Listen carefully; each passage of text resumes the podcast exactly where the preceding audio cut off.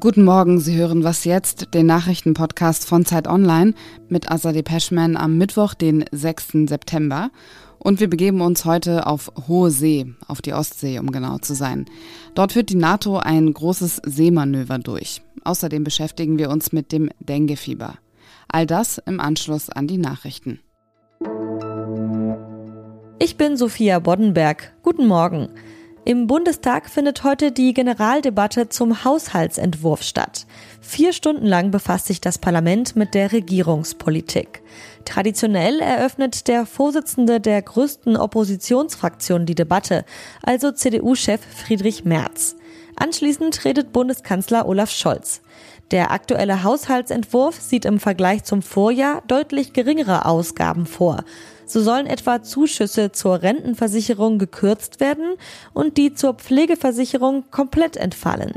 Die Ausgaben für die Bundeswehr und den Klimafonds sollen erhöht werden. Die Haushaltsdebatte im Bundestag läuft noch bis Freitag.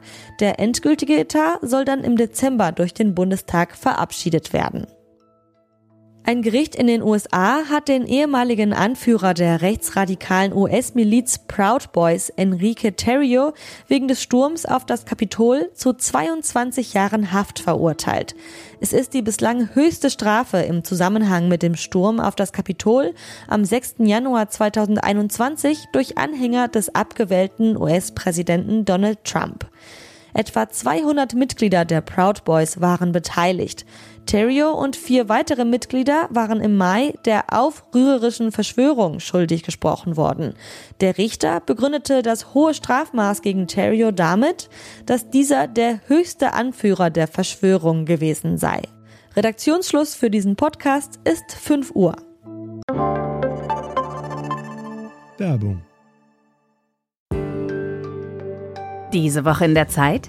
Die Bücher des Frühlings. 16 Seiten blühende Fantasie von gefährlichen Liebschaften, einer Flucht auf dem Mississippi und magische Erzählkunst.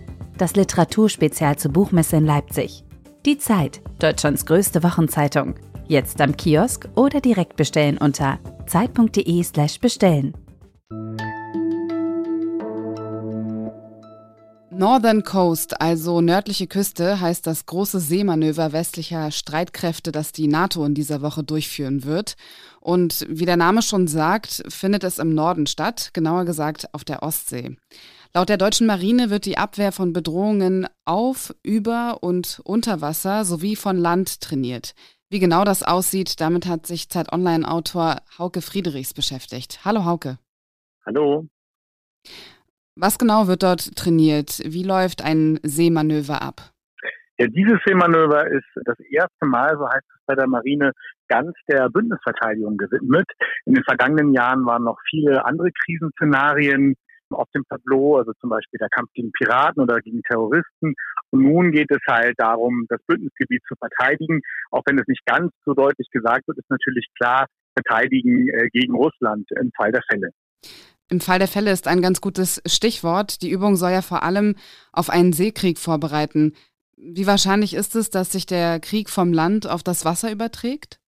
Also im Schwarzen Meer können wir ja bereits sehen, dass Gefechte auf See gibt, dass die Ukraine Drohnen auch einsetzt, ähm, über und unter Wasser gegen die äh, russischen äh, Seestreitkräfte. Das äh, Flaggschiff äh, wurde versenkt, die Moskau. Also da läuft sozusagen ganz klar auch Seekrieg, auch wenn er eine untergeordnete Rolle hat. Auf der Ostsee ist es alles allerdings sehr ruhig. Da verhalten die Russen sich nicht anders als vor ihrem Angriffskrieg gegen die Ukraine, sagt die deutsche Marine.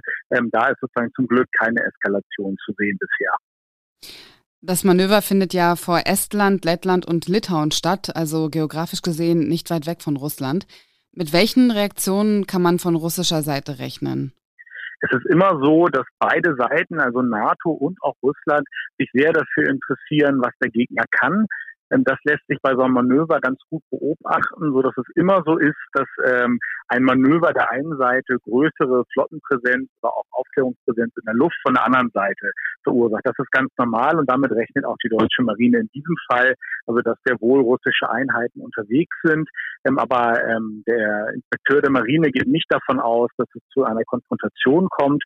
Und um eine Provokation zu vermeiden, hat die NATO oder auch die Bundeswehr auch die, ähm, dieses Großmanöver, wie du gesagt hast, vor die Küste des Baltikums verlegt und nicht etwa vor der russischen ähm, Enklave Kaliningrad, um halt äh, den Russen die Möglichkeit zu geben, auch auszuweichen, wenn sie eigene Flotte verlegt. Und warum findet das Manöver gerade jetzt statt? Das Manöver findet jedes Jahr statt und immer zu einem ähnlichen Zeitpunkt seit 2007 bereits. Das ist sozusagen jetzt keine ähm, Reaktion auf den Angriffskrieg, aber der Inhalt sehr wohl, wie es auch bei der Marine heißt. Klar, seitdem Russland äh, die Ukraine angegriffen hat, ist in der Sicherheitsarchitektur Europas alles anders, auch bei diesem äh, Manöver Northern Coast. Danke dir, Hauke. Ja, sehr gerne. Tschüss. Und falls Sie sich gerade fragen, warum der Ton etwas anders klingt als sonst, Hauke Friedrichs ist gerade auf einer Rüstungsmesse in Polen. Und sonst so? Und das und sonst so kommt heute von unserer Hospitantin Mona Berner. Über Flohmärkte bummeln gehört ja zu meinen liebsten Wochenendbeschäftigungen. Die Ausbeute war bisher aber immer unspektakulär. Ganz anders lief das bei einer Frau aus den USA. Für 4 Dollar kaufte sie 2017 ein Gemälde in einem Trödelladen in Manchester, weil ihr der Rahmen gefiel. Eine Zeit lang hing das Bild in ihrem Schlafzimmer, dann lag es im Schrank. Anfang des Jahres ist es ihr beim Ausmisten dann wieder in die Hände gefallen und sie teilte es in einer Facebook-Gruppe für Fundstücke. Das wiederum sah eine Gemälderestauratorin und wusste, das Bild war ein Glücksgriff. Es ist von dem US-amerikanischen Künstler N.C. Wyeth und sehr viel wert. Mitte dieses Monats wird es in einem Auktionshaus versteigert. Der angesetzte Preis liegt bei 150.000 bis 250.000 Dollar. Auf dem seit 80 Jahren verschollenen Gemälde sind übrigens eine junge Frau und ihre Stiefmutter zu sehen. Freut mich auf jeden Fall für die Finderin und ich laufe kommenden Sonntag jetzt doppelt motiviert über den Flohmarkt. Spätestens seit der Corona-Pandemie sollte man verstanden haben, dass so ein Virus kein lokales Phänomen bleiben muss. Falls nicht, hier kommt das nächste Beispiel. Dengue. Ich kenne das Virus aus Argentinien, aber auch wer sich in Europa aufhält, kann sich nicht in Sicherheit wiegen. Am Gardasee haben sich gerade sechs Menschen infiziert. Es gibt auch Fälle in Frankreich und Spanien. Ob wir uns Sorgen machen müssen, dass das Dengue-Fieber sich in Europa ausbreiten wird, das kann Tom Kattwinkel aus dem Gesundheitsressort einschätzen. Hallo Tom. Hallo Asadi. Kurz vorweg, um eine Wissenslücke zu schließen, welche Symptome treten auf, wenn man sich mit Dengue infiziert hat? Die Briten haben da einen Namen geprägt, das sogenannte Breakbone Fever, also das Knochenbrecherfieber, äh, was das im Prinzip ganz gut beschreibt. Es sind nämlich vor allen Dingen starke Gliederschmerzen und Kopfschmerzen, und dazu kommen Fieber und Hautausschlag. Man muss aber sagen, dass nicht alle bei der ersten Infektion diese Symptome unbedingt haben müssen. Und wie wird das übertragen? Das wird über einen Mückenstich übertragen. Also man muss sich vorstellen, dass jemand, der gerade virämisch ist, also bei dem Viren durch das Blut flottieren, dass da den eine Mücke sticht. Diese Mücke, also die asiatische Tigermücke, trägt das Virus dann weiter in sich und wenn sie dann einen anderen Menschen piekst, dann kann sie diesen eben mit dem Virus infizieren. Und was weiß man dazu, wie das Virus jetzt nach Europa gekommen ist? In diesen speziellen Fällen, also vom Gardasee, weiß man, glaube ich, nicht genau, woher das kommt. Generell ist es so, dass es diese Tigermücke seit Ende der 2000er Jahre, also seit 2007, um genau zu sein, sich auch in Europa ausbreitet und die gibt es mittlerweile auch in Deutschland, sogar in Berlin.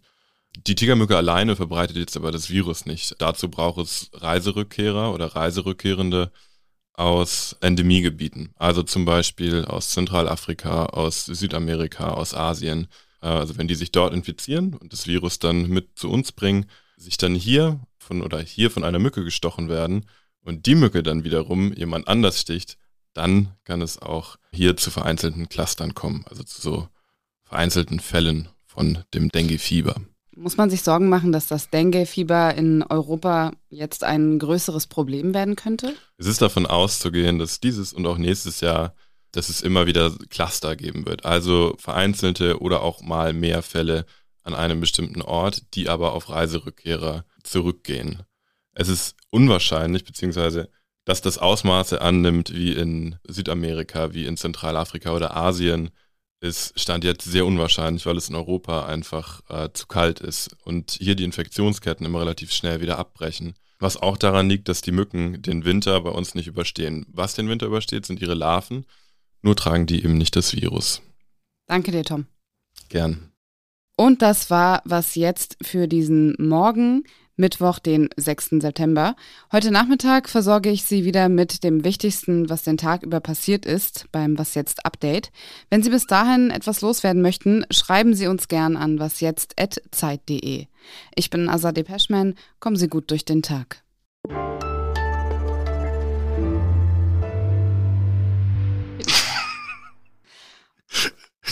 Ich hab mich wieder, ist gut. Jetzt hab ich mich aber nicht wieder.